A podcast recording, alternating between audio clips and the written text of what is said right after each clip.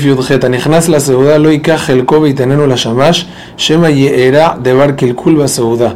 El Aikajenu Beyanejenu Beajarka y Tenenu lo.